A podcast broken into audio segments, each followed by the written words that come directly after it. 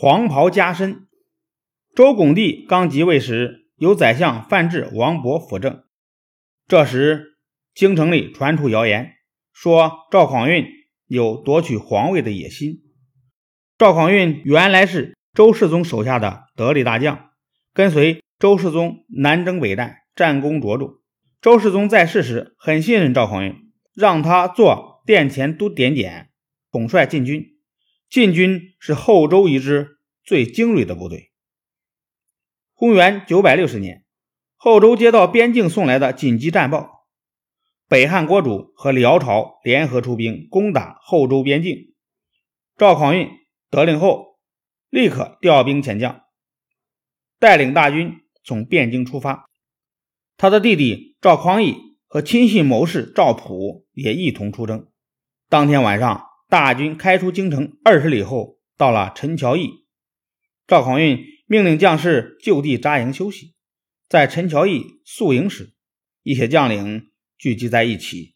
有人说：“现在皇帝年纪那么小，我们拼死拼活去打仗，他也不会知道我们的功劳，倒不如拥护赵点点做皇帝吧。”大伙听了都赞成这个意见。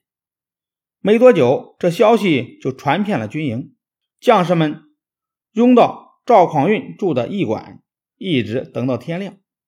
赵匡胤起床后还没有来得及说话，几个人把早已准备好的一件黄袍披在他的身上，大伙跪倒在地，高呼万岁。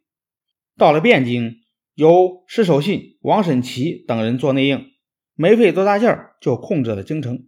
将领们把范质、王富叫到赵匡胤的住处，赵匡胤一见他们的面，就装出为难的模样，说：“啊世宗对我。”恩重如山，现在我被将士们逼成这个样子，你们看怎么办啊？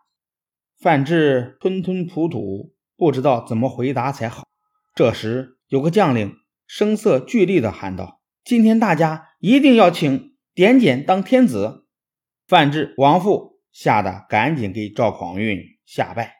随后，周拱帝让了位，赵匡胤做了皇帝，改国号为宋，定都。东京历史上称为北宋，赵匡胤就是宋太祖。这样一来，经过五十多年混战的五代时期就结束了。